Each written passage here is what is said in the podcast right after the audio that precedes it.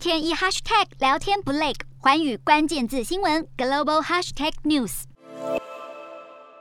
民众塞爆卖场，所有人进入囤货模式，能拿的都先塞进菜篮，还有人为了抢菜大打出手。中国郑州各大超市卖场掀起抢购潮，就是因为当局三号晚间突然宣布，四号零点起开始进行为期一周的封控管制。根据当地媒体报道，郑州市五月一号起相继发现本土感染者，决定采取封控措施。期间，主城区的学校全数改为远距教学，政府机关和公司行号的员工必须居家办公，民众非必要不可离开郑州。每家每户每天可派一人持二十四小时核酸检测阴性证明和社区临时出入证外出采买。虽然中国当局强调物资充足，呼吁民众不要抢购物资囤货，民众还是塞爆卖场，就怕步上上海的后尘。上海疫情逐渐趋缓，虽然尚未达成社会面清零的标准，但当局正加快脚步恢复经济正常运行。上海市住建委三号公布第一批复工复产的白名单，其中包含腾讯、阿里巴巴和辉光电等知名企业的工程项目。而北京疫情则持续升温，当局逐渐收紧防疫措施。北京市卫生健康委员会建议外送员和第一线防疫人员佩戴 N 九五或 KN 九五口罩。大众交通也为了避免疫疫情扩散，四号起超过四十个地铁站关闭，只让乘客站内转线，还有部分公车路线停驶。有民众把握机会外出放风，就怕突然宣布封城，只能被迫足不出户。